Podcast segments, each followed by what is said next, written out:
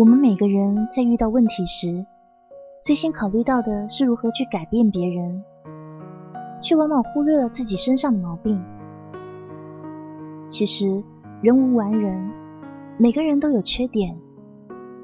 一昧的苛求别人，把问题都归咎到他人身上，是不合理也不客观的。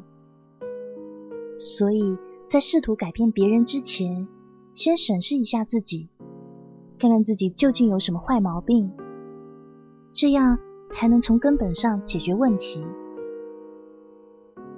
我深知黑雨，改变别人，从先改变自己开始。